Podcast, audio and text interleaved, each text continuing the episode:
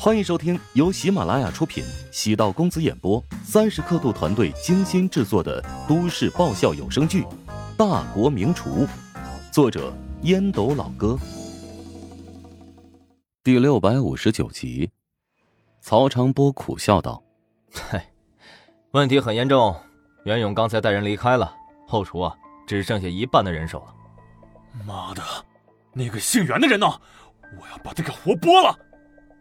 人已经走了。曹长波知道韩鹏只有嘴上嚷嚷的本事，既然出现了问题，当务之急要赶紧找到行之有效的解决办法。抱怨顶个球用啊！曹长波无奈请求道：“吴总厨，现在要考验你的水平了，在缺少一半人手的局面下，尽快给客人们上菜。”我尽力而为吧。吴林峰撸起袖子，下面的人手不够。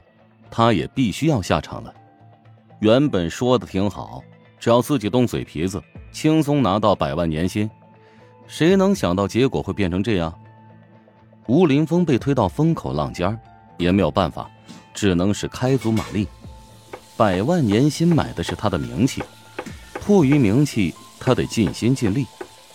如果外面传出不好的风声，最终会影响到自己的名声。见后厨终于开始动工。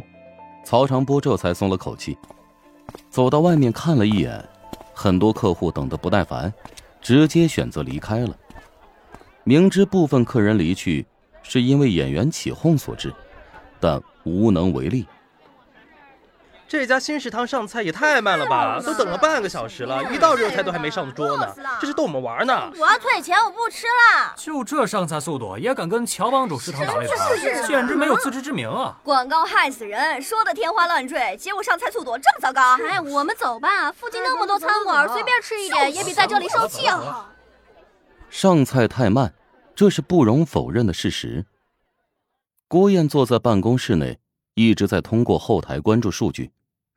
让他纳闷的是，足有半个小时，数据没有变化，难道是前台的收银系统坏掉了吗？房门被推开，包通拍着大腿嚷道：“不好了，袁勇那狗杂碎是个卧底，刚才带着人跑了，后厨人手严重不够，现在有没有办法支援？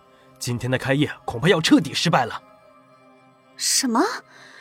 袁勇离开了？是呀。曹长波怕他闹事，直接让他从财务那边领钱走人了。曹长波也是有问题，出了这么大的事情也不提前跟你说一下，而且自作主张还给他们钱。包通其实最看不顺眼的是曹长波，他抢了自己的位置。曹长波这么做，将问题的影响削弱到最低，没什么问题，你就别瞎起哄了。曹长波对包通的性格也是熟悉，这家伙只会嚷嚷。做事的能力不行，包通抱怨道：“这混蛋老狗，我早就觉得他不靠谱。平时上班偷工减料打酱油，当初就不应该挖他过来。”你给我闭嘴吧！当初挖袁勇的计划是郭燕设定的，他怀疑包通这是在怪他。他的计划并没有错，只能说乔治太过于奸诈了。郭燕来到后厨，见曹长波一直盯着。有服务员陆续将菜端上桌，暗叹了口气。现在情况如何？很糟糕。吴林峰已经尽力了，但速度至少削弱了百分之六十。少了一半的人，菜多压力大，工作人员的负荷大，减少的实力就不是一半那么简单了。郭燕沉声道：“当务之急是赶紧增派人手，你与厨师学院那边联系一下。”看能不能尽快增援一批人手。你不会打算用生手吧？那也比后厨高负荷运转导致压力太大，大家全部辞职来的好。曹长波微微失神，郭燕说的有点道理。三个网红原本心情不错，等待美食上桌，左等不来，右等不来，直播间的观众等不住，直接开喷了。什么破玩意儿啊！上菜这么慢，跟乔帮主食堂完全不能比呀！我觉得看你的直播是在浪费生命。啊，赶紧走吧，等菜上齐了，黄花菜都凉了。网红主播们尴尬无比，心里在骂娘，让他们站台没毛病，但总要上几个菜，让大家饱饱眼福吧。按照现在的节奏发展下去，直播间的人都要跑光。自己的那些核心粉丝也开始提醒他们，这个节目不好看，这家食堂极不靠谱。等了十几分钟，才勉强又上了一个菜。其中一个主播愤怒的拍了一下桌子：“妈的，我演不下去了，出场费我不要了，什么玩意儿？你们继续耗着吧。”其余两个主播面面相觑，逃离就像是成瘾一样迅速蔓延。主要大家都等得不耐烦了，实在无法忍受这么磨叽的上菜速度，瞬间至少走了三分之一的客人。郭燕藏在大厅的角落，望着大批的人离开，眼中满是愤怒与自责。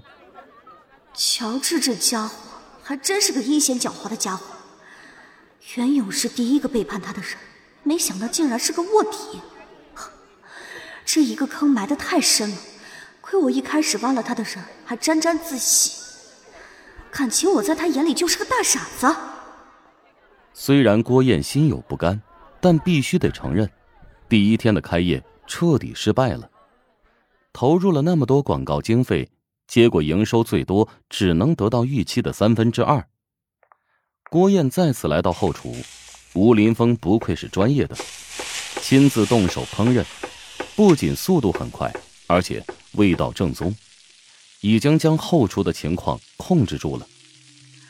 吴总厨，实在辛苦你了。出现今天的情况，我很抱歉，只能说我被乔治给戏弄了。郭燕深吸一口气，将袁勇反水的因果告诉了吴林峰。吴林峰也视乔治为头等大敌。吴林峰嘴角抽了抽，这种剧情好像在郭燕身上经常出现呢。既然是乔治给他设下的难题，他必须要正面应对，收起所有的负面，沉下心，将注意力投入到每一道菜。从现在开始，没有我的允许，除了厨师之外，包括郭总在内，任何人都不允许踏入厨房重地。郭燕离开，吴林峰开足马力，按照菜单尽快满足客户的要求。在他的强力挽回之下，最终的结局。不至于一败涂地。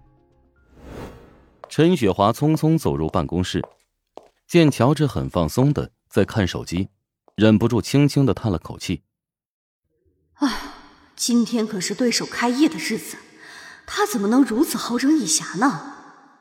陈雪华平时都是在职大食堂那边工作，今天来到了师大食堂，主要是针对竞争对手开业。从学校的名气来看。琼金大学比起琼金师范大学要更有名气，所以呢，在很多人的眼中，大学的食堂也应该更加好一些。任由对手做大做强，不做任何应对，将是一种慢性自杀。本集播讲完毕，感谢您的收听。如果喜欢本书，请订阅并关注主播。